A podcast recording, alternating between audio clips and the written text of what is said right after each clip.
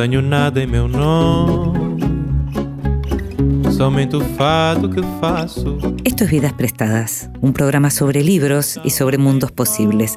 Un programa sobre biografías, sobre ficción, sobre no ficción, sobre poesía, teatro, cine, arte, música, todo aquello que puede caber en un libro. Este es un programa para nosotros, los lectores. Nada possui em meu nome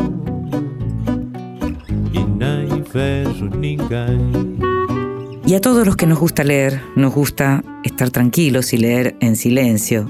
Pero también a muchos de nosotros nos gusta que nos lean en voz alta. Esta vez le pedimos al escritor Gustavo Nielsen que lo hiciera. En voz alta, cuentos breves, poesías, lecturas para compartir. Mi barca se desliza por el río y la estela que su curso marca, marca a la vez el curso mío y el próximo camino de otra barca. Esta copla la escribió el niño Leopoldo Brizuela con 13 años de edad y la publicó en la revista Oeste, en la revista que se vendía en los puestos del tren Sarmiento.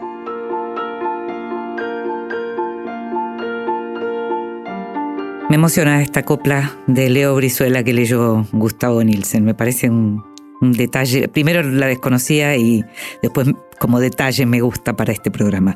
Gustavo Nielsen nació en Buenos Aires en el año 1962, es arquitecto y escritor, tiene varios libros publicados, Playa Quemada, La Flor Azteca, La Fe Ciega, El Amor Enfermo, Auschwitz, El Corazón de Dolly, El Contagio Social, entre otros. Con Marvin obtuvo el Premio Municipal de Literatura en la categoría Cuento y con La Otra Playa el Premio Clarín de Novela. Nielsen acaba de publicar una colección de cuentos de fantasmas en los que el horror se conjuga con el humor y la ternura, y el título es tan insólito como provocador.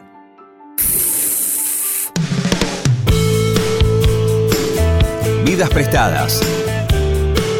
Con Inde Pomeráñez.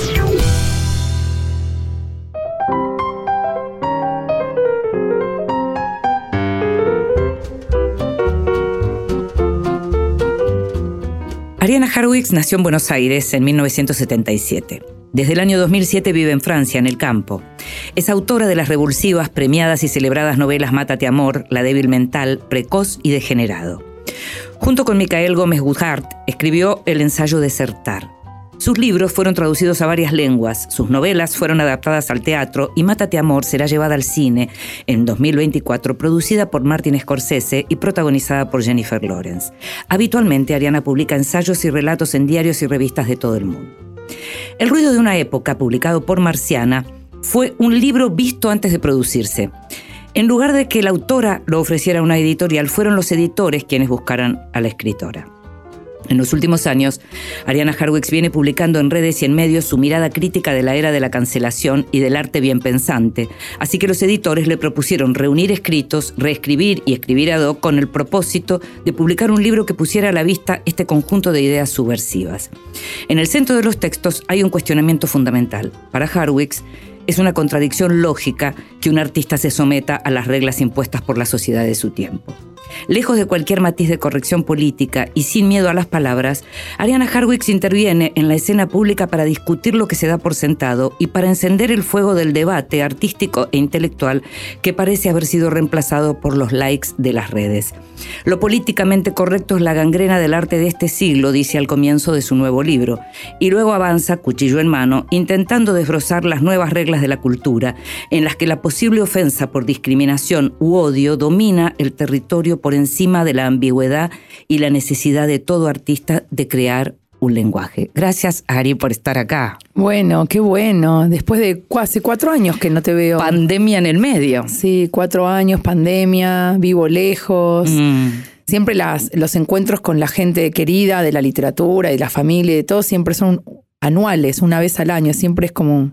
En tu caso, claro, porque te venís para acá Sí. y te. Bueno, esta vez te instalaste bastante, estás yendo y viniendo, pero eh, son varias semanas que, se te más- pudo ver. ¿no? Esta vez dos meses en vez de uno. Claro. Y es Potente, ¿no? todo doble, sí, es potente. Es potente. Venís bastante también a América Latina porque estuviste, en estos años estuviste, participaste de eventos y de festivales y de ferias, ¿no? Un montón y siempre de manera absolutamente absurda, ¿no? Porque la geografía no es lo mío, pero siempre pienso, bueno, ya que estoy en, Monterrey, ya que estoy en, en, la frontera de México con Estados Unidos, estoy cerca de casa, ¿no? No estás cerca de casa, ¿no? Siempre la idea de la idea como si todo fuera Chile u Uruguay, ¿no? Ay, ya que estoy cerca, estás en Bogotá, no estás cerca, ridículo. Pero, estás de este lado del Pero eso te iba a decir, estoy de este lado del muro, ¿no? Y ya que cruzas el muro. Sí, sí, totalmente. Exactamente. Ariana, te quiero, te quiero preguntar, bueno, todos estos años hablamos, nos escribimos, estamos en contacto, pero lo que te quiero preguntar es sobre todo a partir de El ruido de una época, que es un libro preparado para hacer ruido. ¿Qué te llevó a salir de, ese, de esa especie de, de, cuarto propio en el que estuviste tantos años, en donde produjiste las novelas y en donde te, te, dedicaste básicamente a la ficción, ¿qué te llevó a querer intervenir en la discusión pública? Porque eh, uno vio ese crecimiento, digamos, y yo diría que incluso a partir de Degenerado se intensificó. Ah, sí, qué bueno que lo decís. Es cierto que nosotras nunca rompimos el contacto, siempre está ahí una, un lazo, un diálogo con intermitencias, etc. Em, sí, no, no, me había dado cuenta, gracias, de que fue sobre todo que lo presenté con vos o que lo charlamos sobre todo a partir de Generado 2019, luego de la trilogía que había empezado yo a escribir más, ¿no? No me había dado cuenta de eso, ni tengo conciencia de la temporalidad ni la cronología, pero en todo caso... Y participar en las redes, además. Sí. No de manera, digo, a veces veo colegas o actores, o es distinto, ¿no? Actrices, gente que, con el que presento cosas y ves si es Em, es exagerada la diferencia de seguidores. Ellos tienen realmente lo que se diría muchos seguidores. No obstante, igual sí hay una intervención mía que se replica, que eso me gusta. Por ahí publico algo en Twitter y no es solamente los, los likes, sino el, replicarse en discusiones, alguien que te escribe por privado, toda esa cosa subterránea que sucede a nivel de discusión. Sí, sí. Que después voy a un festival en cualquier otro lado y está alguien que te leyó como son lectores finalmente, ¿no?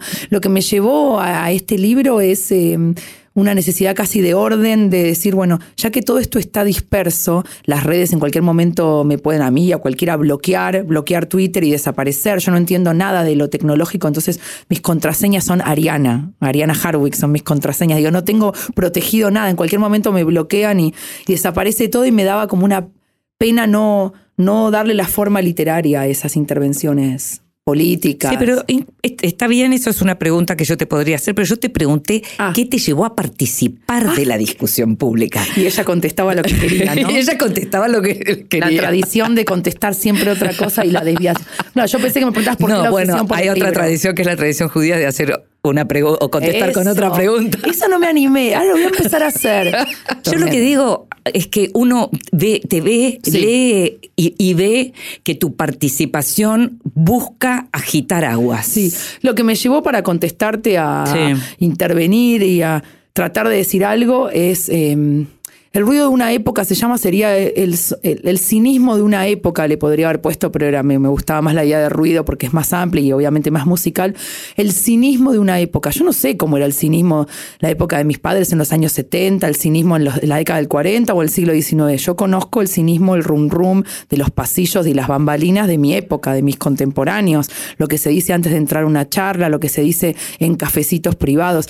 Y seguramente toda época tuvo su cinismo, porque somos cínicos, somos dobles, tenemos doble moral todos. Pero bueno, lo que me llevó a la intervención es escuchar el cinismo, por eso sigue teniendo que ver con la música. Escucho mucho cinismo, mucha doble cara.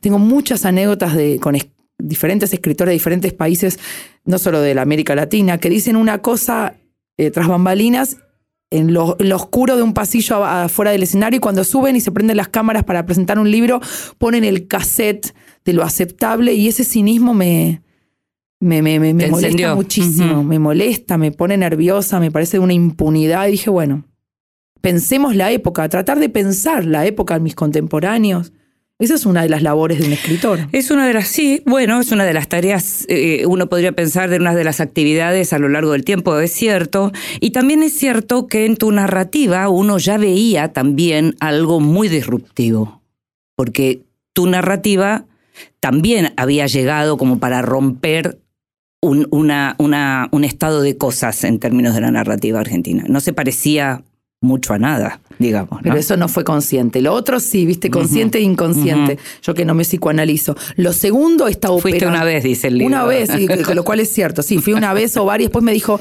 que también, ahora que lo pienso retrospectivamente con mayor madurez o vejez, digo, ella también, la psicoanalista, fue mala praxis, porque ella me dijo, ay, no sé, seguí viniendo igual aunque no me pagues. Y yo, eso era raro para mí. Me dijo, vení, vení igual y charlemos aunque no me pagues. Y eso fuera de protocolo, se rompe la transferencia. Bueno, en fin, experiencias traumáticas. Pero yo. Eh, tu próximo libro. Sí, experiencias traumáticas. Yo fui muy consciente de estas intervenciones, como mm. decir, políticas o de este, de este tratar de decir algo, de este meter bocadillo.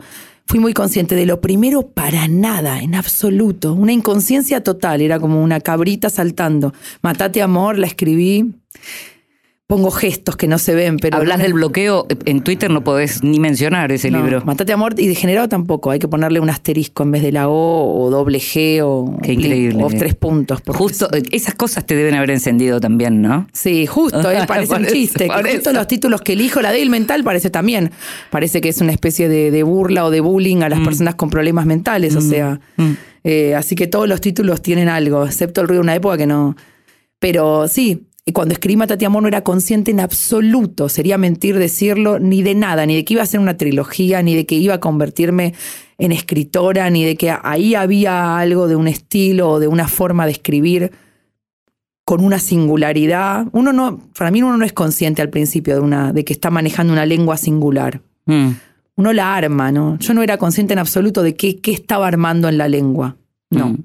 Aquellos autores que sí, eh, digamos, reflexionan sobre estas cuestiones, bueno, vos ahora en este libro, por supuesto, lo estás haciendo, pero digo, pienso, por ejemplo, en, gente como María Teresa Andrueto, ¿no? Que es una escritora que escribe para diversos públicos, en diversos géneros, que escribe ficción y no ficción, que es además una gran promotora de la lectura y permanentemente habla de ese inventar un nuevo lenguaje que se propone un escritor cuando piensa que lo que hace forma parte del arte, ¿no? Exactamente, sí, crecimos totalmente, María y tantas otras sí, que antes en otras generaciones por ahí idealizo también, no sé, uno siempre trata de pensar con mayor lucidez su época y las épocas pasadas, pero siempre hay corrimientos, idealizaciones, pero si uno crecimos, yo crecí escuchando eso, ¿no? Cuando iba escuchando que un escritor era ante todo y alguien que se oponía a la lengua oficial, que se oponía, que se distanciaba de la lengua común, corriente, la lengua de la comunicación, el idioma, de la lengua que, que, no está trabajada, que no tiene un,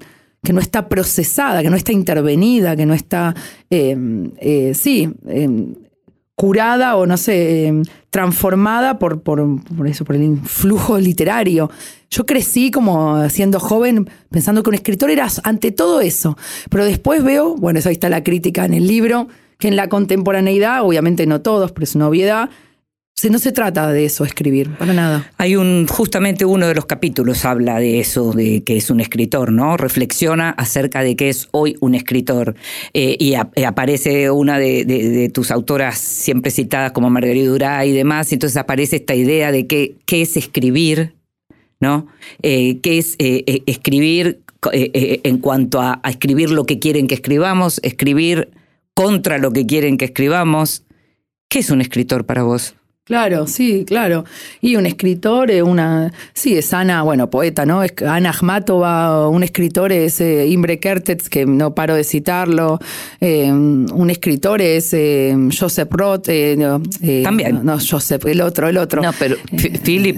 no, no, Joseph. por eso, Joseph. Philip también, Philip también, pero, estaba del otro lado, del lado europeo. Por eso, sí, sí. Pero no, pero digo, una escritora es el, cuaderno negro, eh, Agota Christoph. Bueno, un escritor es alguien que eh, hace una operación singular, única e irrepetible en la lengua, que mm. tiene eso, que tiene una, le ejerce una violencia, que ahí sí, Margarita Duraz y tantos otros, que dice escribir es un acto de violencia, ejerce una violencia en la lengua única, es decir, nadie...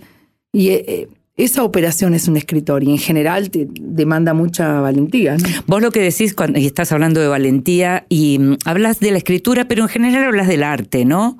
Em, y, en general también lo que estás diciendo es que uno como artista no puede estar pensando que lo que va a hacer ofende al otro. O sea, hay algo que tiene que ver con el, arte que va más allá, que no, bueno, uno no es una ONG, en todo caso podría también llegar a decir, ¿no? Es decir, cuando uno hace lo que hace, no necesariamente está pensando en el otro, el artista.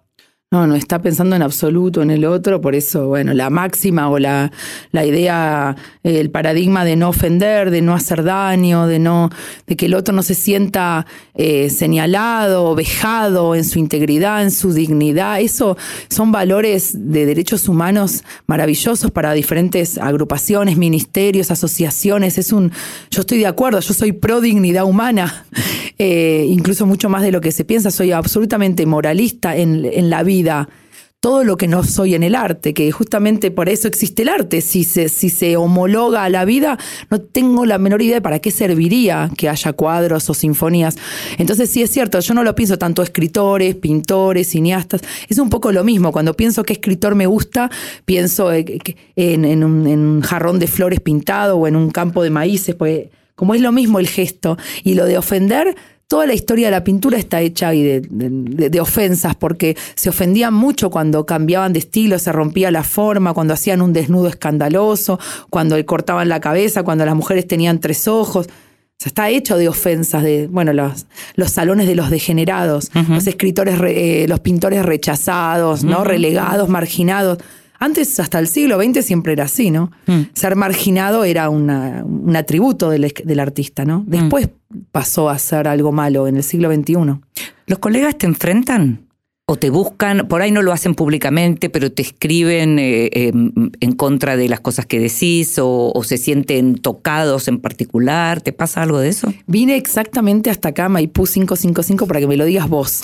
Porque vos las conoces a todas. Digo las porque los hombres están medio out. Están out. No quiero convertir esto en un programa de chimentos, aunque sí, porque me encantan los chimentos. La literatura está hecha de chimentos, no invento nada, vos sabes más que yo. Pero lo que te quiero decir es, eh, vos las conoces mucho más que yo. Digo las porque el hombre por supuesto que grandes escritores, me aburre aclararlo, pero no vamos a mentir y es también lógico históricamente que hay más interés por las mujeres. Se siente acá en Georgia, en Polonia. Total. Eh, digo, en África y en, Canadá. Digo, hay más, hay más morbo, hay más curiosidad, hay un redescubrir la mujer, aunque creo que existimos desde siempre, pero hay esto de entrar en la psique femenina todavía. Tiene un poco más de interés, lo cual es mm. comprensible. Pero bueno, vos las conoces más. Respondiendo a lo que me decís. Pero yo ni siquiera te preguntaba solo por lo que tiene que ver con, con el mundo de la literatura acá. ¿eh? Yo te ah, preguntaba si, claro, si en las mesas cuando este, ah, si hay estallidos con las cosas que decís. Sí, se diría que sí. Hace varios años en Guadalajara, en la Feria de Guadalajara, pero varios años atrás que estaban, éramos una mesa de mujeres que siempre ponen las mujeres juntas, era sobre feminismo eh, ahora siguen haciendo así las temáticas, feminismo y literatura, pero antes mucho más, porque era obviamente Porque no nos quejábamos. No nos quejábamos tal, exacto. Y bueno, y ahí hubo, había muchísima gente en la sala más grande y yo traté de también por ánimo de, ser abogado del diablo. Eh, y traté de entrar en colisión, en discutir, en fricar. En animar la, la eh, Yo por ánimo festivo, lo mío. Porque si no es tan aburrido, porque todas mujeres juntas que se supone que piensan igual, hablando y pensando igual. Mm, mejor me voy de esa mesa. Y sí hubo enfrentamientos, Laura Restrepo, no me acuerdo quiénes estaban más, no por nombrar. Y después a veces sí me torean, pero la mayoría de las veces no. Porque una de las estrategias del que no quiere discutir es hacer como que no existís. A eso me gusta, pero ¿sabes qué? Vamos a escuchar música y enseguida volvemos y vamos a hablar exactamente de eso. Stars shining bright above you. Night breezes seem to whisper, I love you.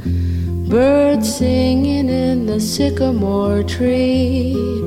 Dream a little dream of me. Say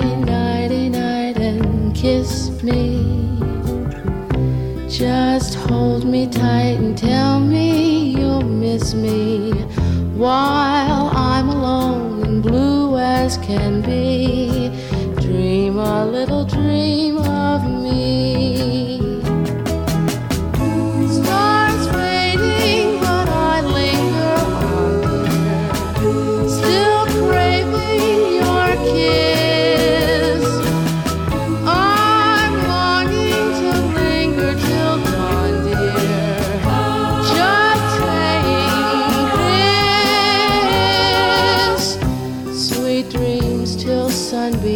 find you. Sweet dreams that leave all worries behind you. But in your dreams, whatever they be, dream a little dream.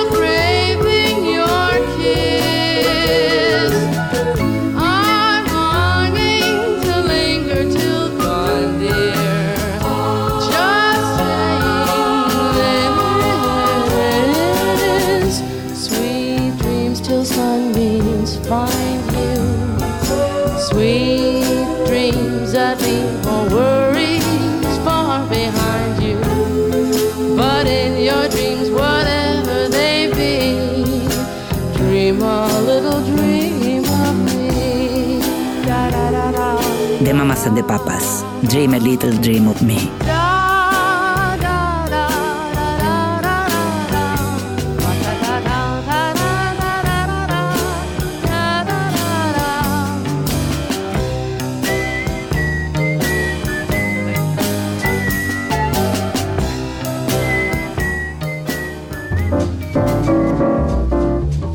Bienvenidos. Libros recién salidos del horno que prometen grandes momentos.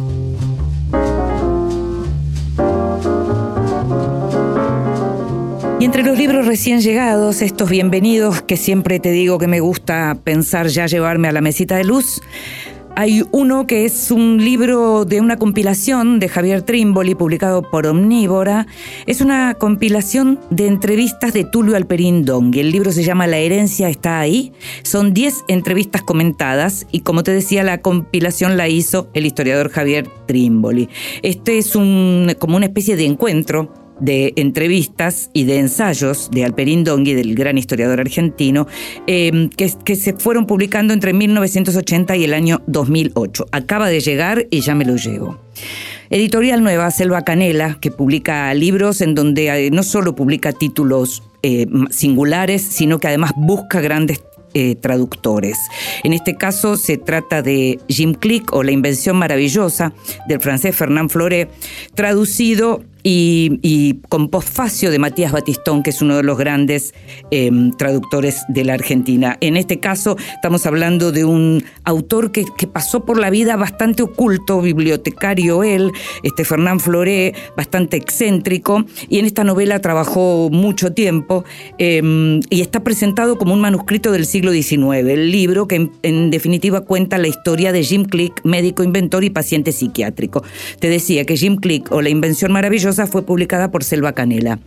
Y publicado por Paradiso está esta novela que se llama En cuatro palabras, escrita por Pablo Chepiurka, que cuenta en realidad lo que es la historia de sus abuelos, o cuenta la historia que, que eh, puede escribir sobre esos cuatro abuelos sobre los que investigó personajes, los cuatro que nacieron hacia el final eh, del 1800 y crecieron en lo que fueron las primeras eh, décadas del siglo XX, por lo tanto participaron activamente como seres humanos de momentos cumbres de, del siglo, como bueno, la revolución de 1905 en Rusia, la Gran Guerra, la Revolución Rusa, eh, la Guerra Civil, pogromos, porque ellos eran judíos, pandemias, hambrunas, de todo eso habla este libro que se llama En cuatro palabras de Pablo Y fue publicado por Paradiso y siempre hay un público interesado en conocer esta parte de la historia.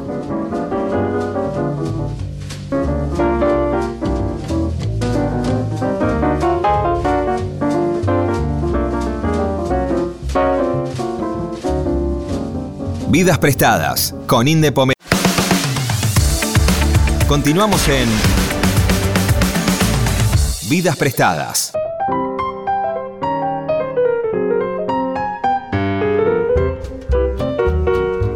Y seguimos en Vidas Prestadas, este programa sobre libros y sobre mundos posibles. Y estamos hablando con Ariana Harwicks, la novelista, la ensayista, la polemista Ariana Harwicks, a propósito de su nuevo libro de ensayo que se llama El ruido de una época. Y estábamos hablando, y decías, Ariana, cuando te preguntaba acerca de la pelea, o la no pelea, o si te discuten, o si te buscan en relación a las cosas que decís, eh, y vos me decías, me decías algo así como que una de las estrategias del que no quiere, eh, de que quiere que las cosas se mantengan como están, es justamente no buscar la discusión. ¿Algo así era? Sí, totalmente. Bueno, Vos me lo podríamos hablar horas de cómo eran antes las mesas. Yo me acuerdo que era jovencita, iba a las frías del libro o prendía la tele y se estaban peleando eh, autores de derecha, de izquierda, ¿no? Vargallosa con Cortázar, Beatriz Sarlo, Chomsky con Foucault, no sé.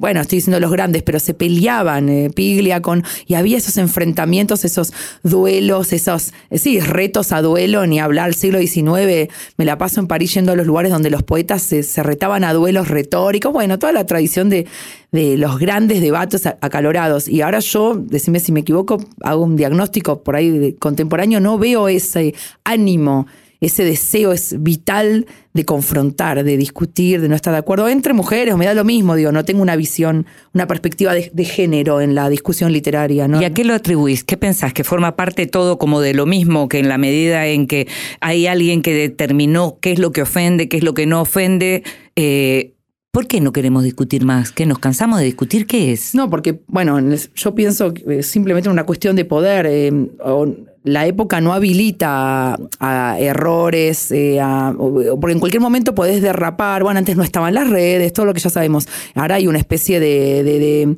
foco puesto de, en las redes donde, bueno, en cualquier momento sos mucho más visto y si derrapás, si te equivocás en la palabra, si la pifiás en la forma de nombrar, encima está el modo de hablar, inclusivo o no inclusivo, eso te puede catapultar, eso te puede llevar a una muerte, casi muerte social o una especie de, destierro. Son formas simbólicas, metafóricas, pero reales en el impacto de la, persona. Antes no estaba eso, no estaba ese circo armado. Y entonces ante, ante el miedo de equivocarse y que haya un mal paso, muchos dicen precaución, ¿no? Como ir despacito con precaución, pero en la tibieza de la precaución no se piensa nada. Yo creo que es eso, por miedo a perder lectores, usuarios, seguidores, contratos. Me gustaría volver un poco a lo que hablábamos en relación a la literatura como forma del arte y la necesidad de ir en contra, de ir, digamos, o, en la dirección que el propio concepto de arte a cada uno le indica y no necesariamente lo que te indica el, el, espíritu de los tiempos. Pero, pero pensaba que desde siempre, y si vos vas a los cuentos de Henry James, te encontrás también con, esa, con esas discusiones.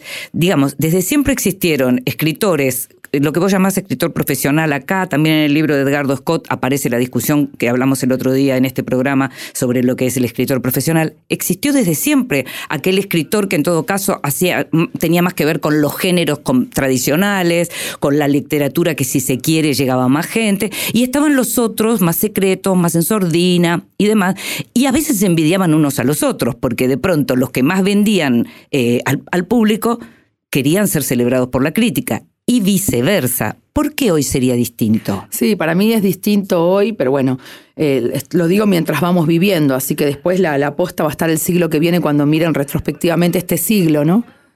Pero no creo que sea recordado este siglo por, por, por ser un siglo de, de, mucha valentía en el campo del arte ni en el campo de la política. No, yo creo que antes lo que decís vos es cierto. Estaban históricamente los escritores clásicos de género, de tomos grandes, de bestseller, de mainstream, no se decía así, y él y los escritores de guardilla, marginales, tapados. Pero hoy no es así, hoy la escritora que tiene éxito es una escritora que vende mucho. Hoy esas dos categorías están rotas, hoy se supone que son prestigiosas escritoras que venden mucho, que tratan de decir lo menos posible para que ofenda lo menos posible. Creo que se rompió esa estás yendo al género, ¿por qué, estás, ¿por qué es claramente escritoras y no no, para incluir a las dos. Yo vio, para mí hay que hablar todo con A, pero ah. alguien me dijo, eh, pero la A es binaria. Y esto es una discusión para eh, eso. Betina González escribió ¿Todo en A? La, obligación de ser genial. ¿todo ah, La obligación, sí. La obligación de ser genial es un libro de ensayos maravillosos que también de algún modo reflexiona sobre estas cuestiones y está escrito todo en A y al principio te resulta rarísimo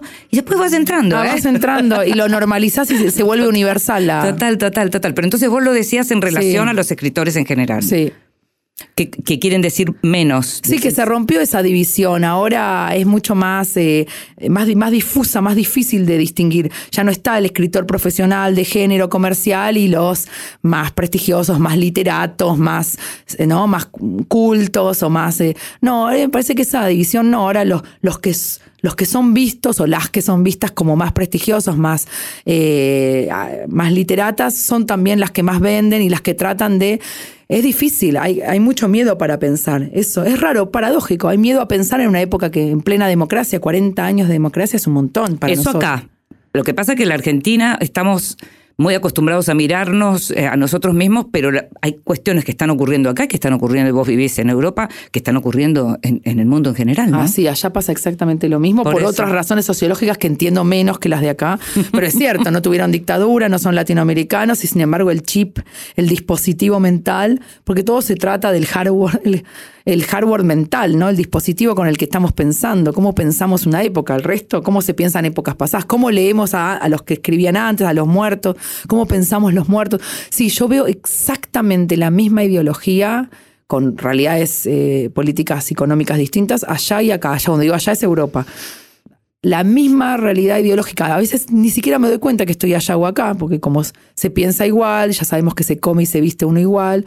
Acá, como por supuesto, con más pobreza, eso por supuesto, 50-60% de pobreza, allá no tanta, pero hay una especie de, parasitarismo, no sé, estamos parasitados, no sé cómo se dice, como que si hubiera un miedo a. Allá tenés miedo a que te tilden de racista eh, y sobre todo islamofóbico y eh, tenés miedo a, Bueno, tenés miedo a decir algunas cuestiones sobre el, sobre el judaísmo, acá las cuestiones sobre las que se tiene miedo son otras, pero en definitiva se, se, opera desde el miedo, ¿no? Eso.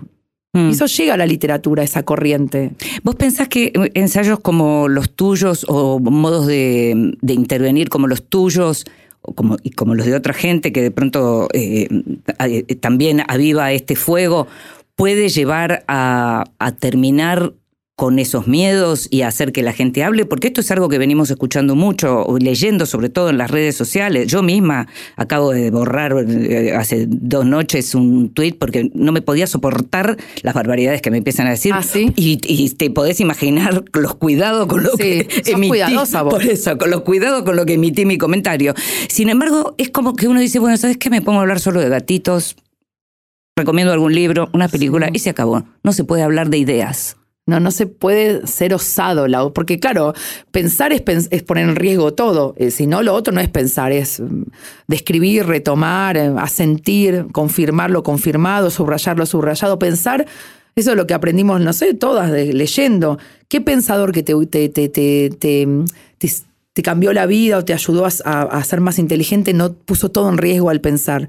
Y se mataban entre los pensadores, se acusaban de todo. Bueno, eso era pensar, se rompió esa dialéctica. Yo creo que sí, que, este, que todos estos libros o estas, fuerzas, estas corrientes eh, empujan un poco a que se... A que se a destrabar ese miedo, ¿no? ¿Y pensás que vivir afuera te ayuda a poder hacer estas cosas? Que si estuvieras acá estarías bastante más contenida. Sí, creo que sí.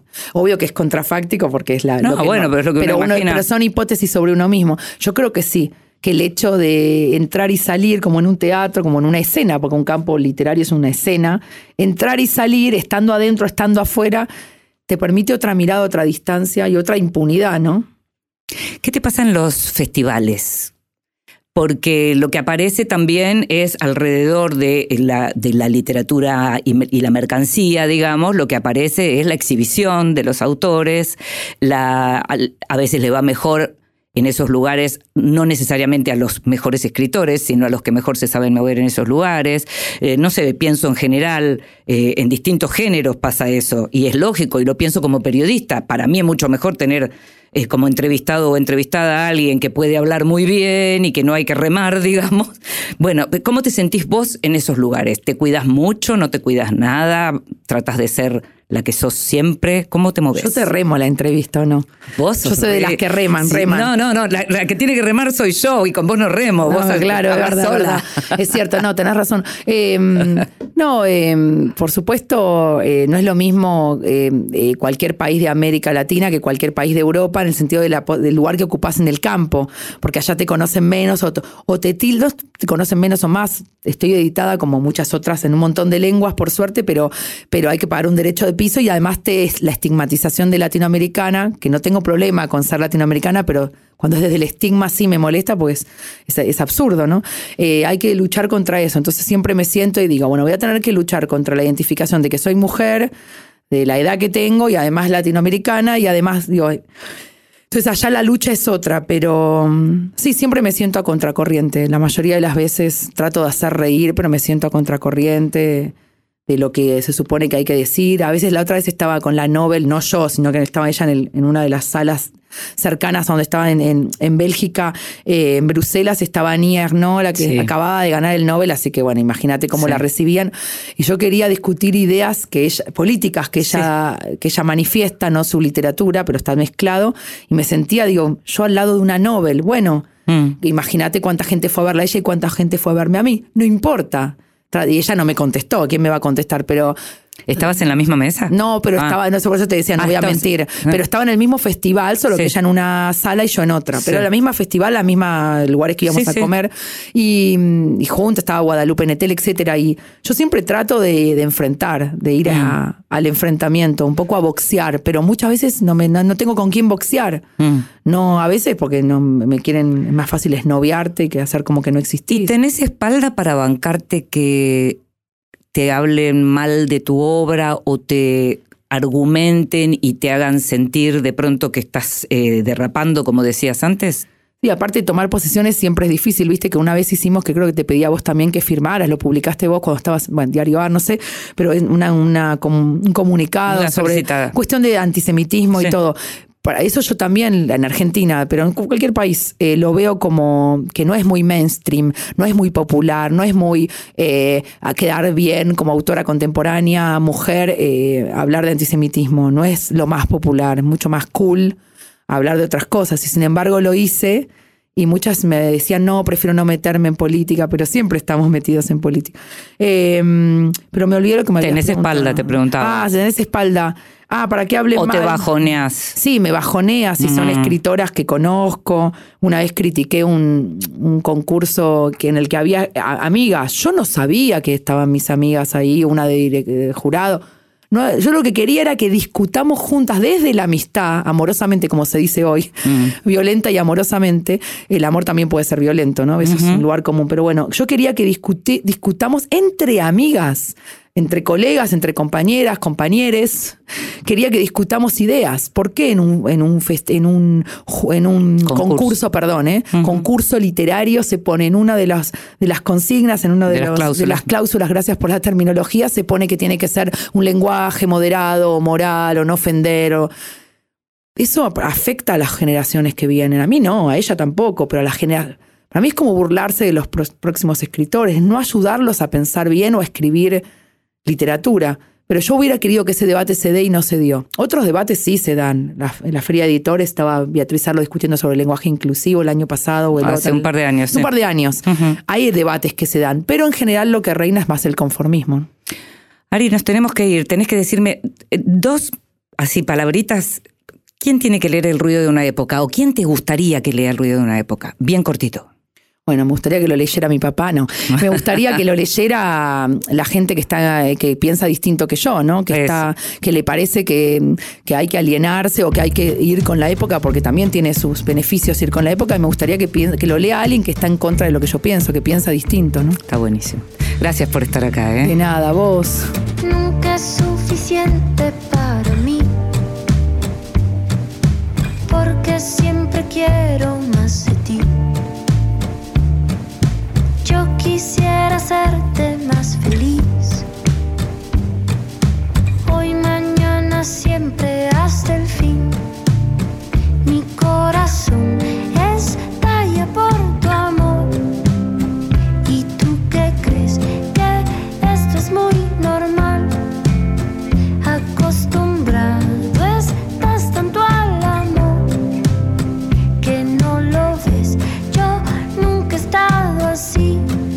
si de casualidad me ves llorando un poco es porque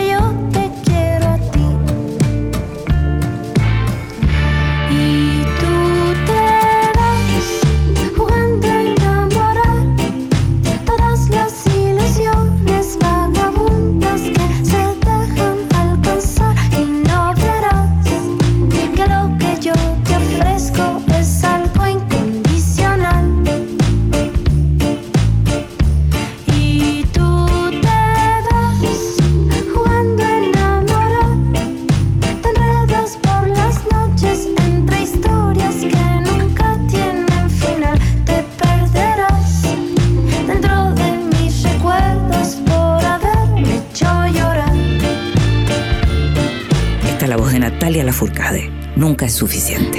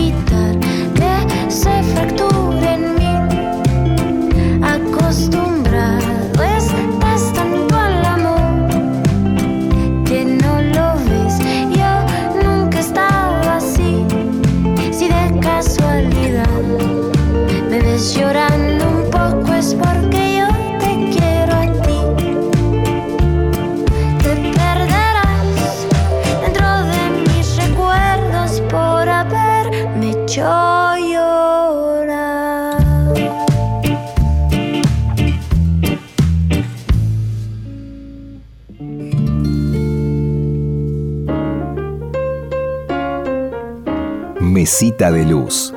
Grandes lectores nos cuentan qué están leyendo. Hola, mi nombre es Ana Waisuk, soy escritora, periodista, editora.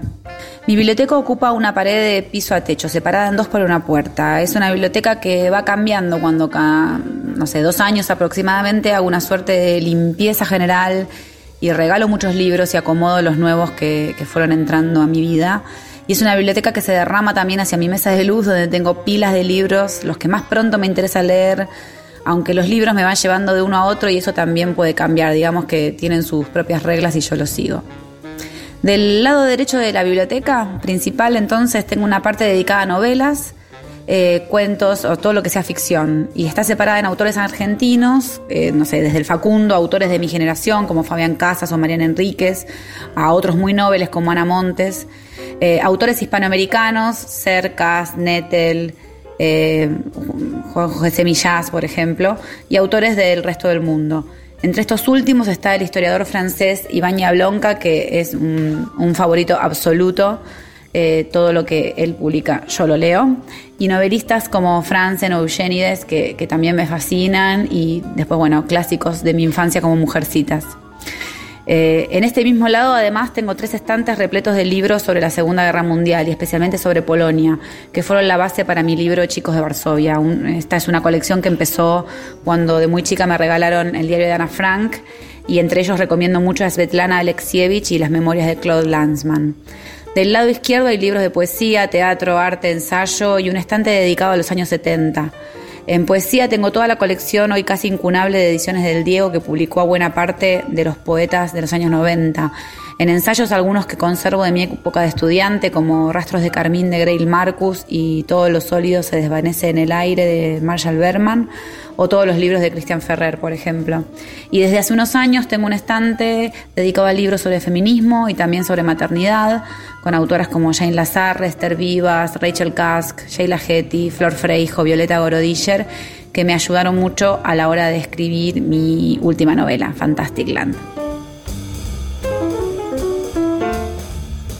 Y la escuchábamos a Ana Baisuk contándonos algunos de los libros que tiene en su biblioteca. Algunos compartimos y yo por ahí también podría haber mencionado los mismos. En este caso, eh, Ana elige los propios. Ana Baisuk nació en Quilmes en el año 1975. Es editora y periodista, es escritora también. Sus artículos aparecieron en periódicos y revistas de toda Latinoamérica.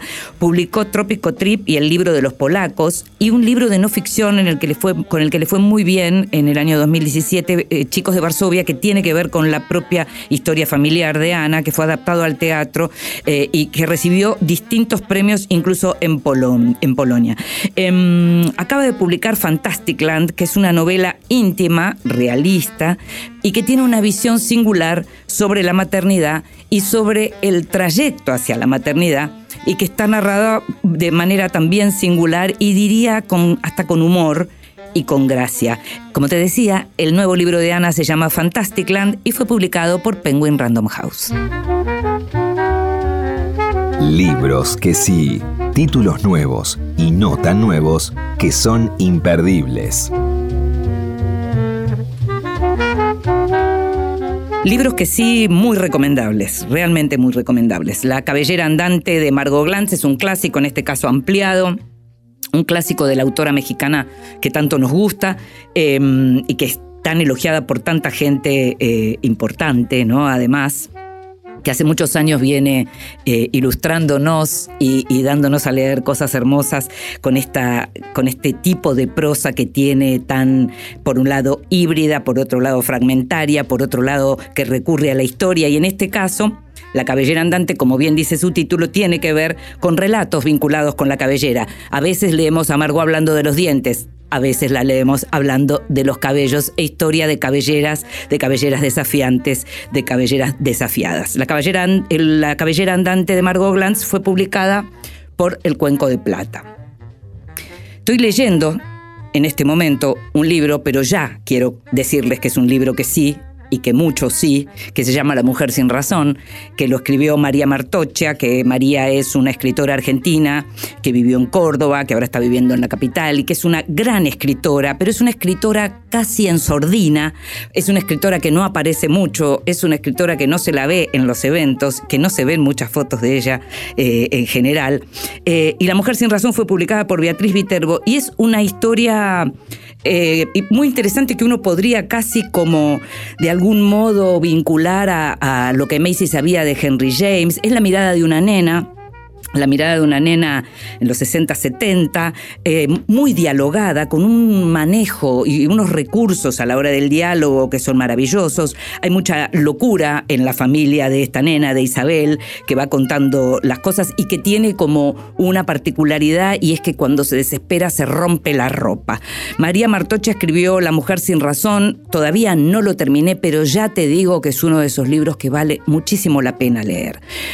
Otro libro que naturalmente todavía no terminé porque es enorme, pero al que estuve dándole lindo en estos días es Diarios y Cuadernos 1941-1995 de Patricia Highsmith. Hablamos de este libro en su momento cuando se publicó en inglés. Es un libro que cuenta con edición y prólogo de Ana Bonplanta, que era la editora eh, eh, habitual de Patricia Highsmith, la autora de la saga de Ripley, la autora de Carol.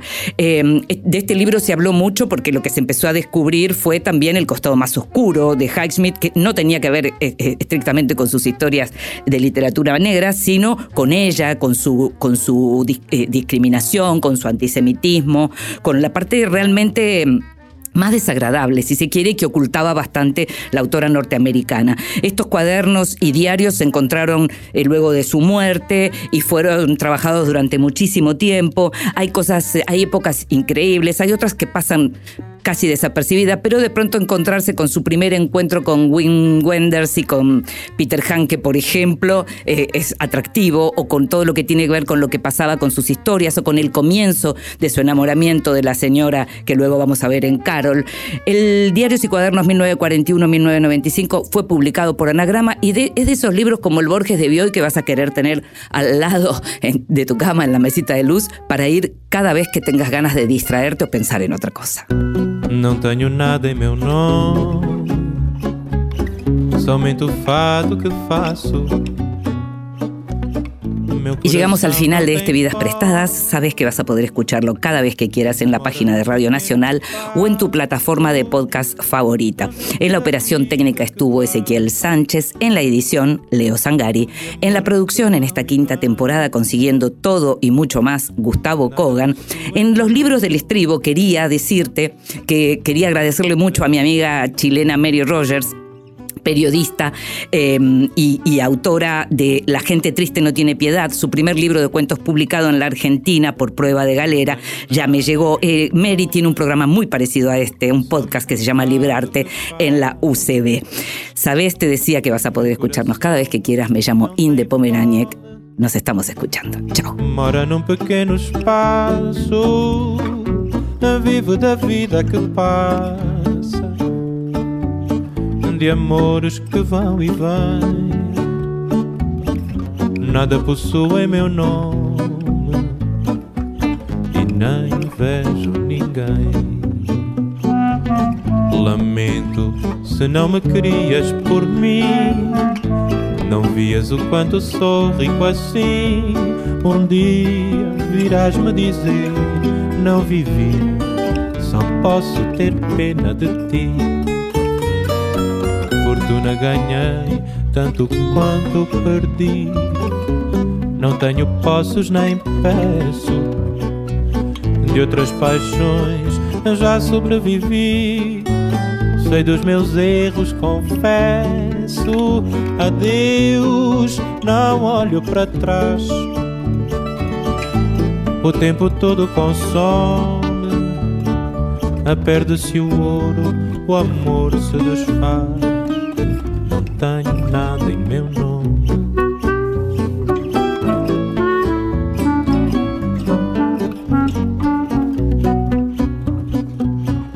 O tempo todo consome.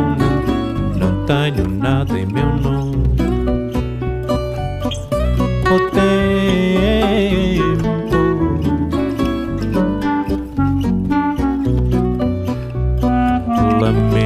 Se não me querias por mim. Não vias o quanto sou rico assim.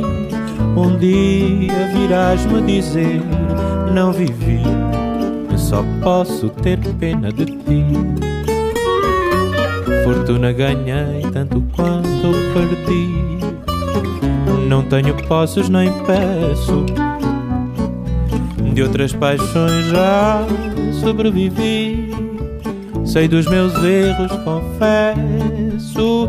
Adeus, não olho para trás. O tempo todo consome. Perde-se o ouro, o amor se desfaz. Não tenho nada em meu nome.